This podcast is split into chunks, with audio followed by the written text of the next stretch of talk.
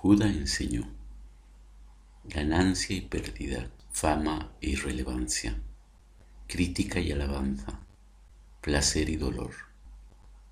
Entre los seres humanos, estas condiciones son inconstantes, impermanentes, sujetas a cambio.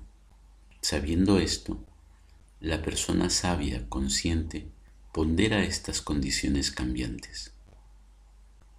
Las cosas deseables no encadenan su mente. Las cosas no deseables no provocan rechazo. Su apego y su rechazo son disipados. Yendo hacia su fin, no existen. Conociendo el estado inmaculado y sin dolor, discierne correctamente, ha ido más allá del devenir a la otra orilla.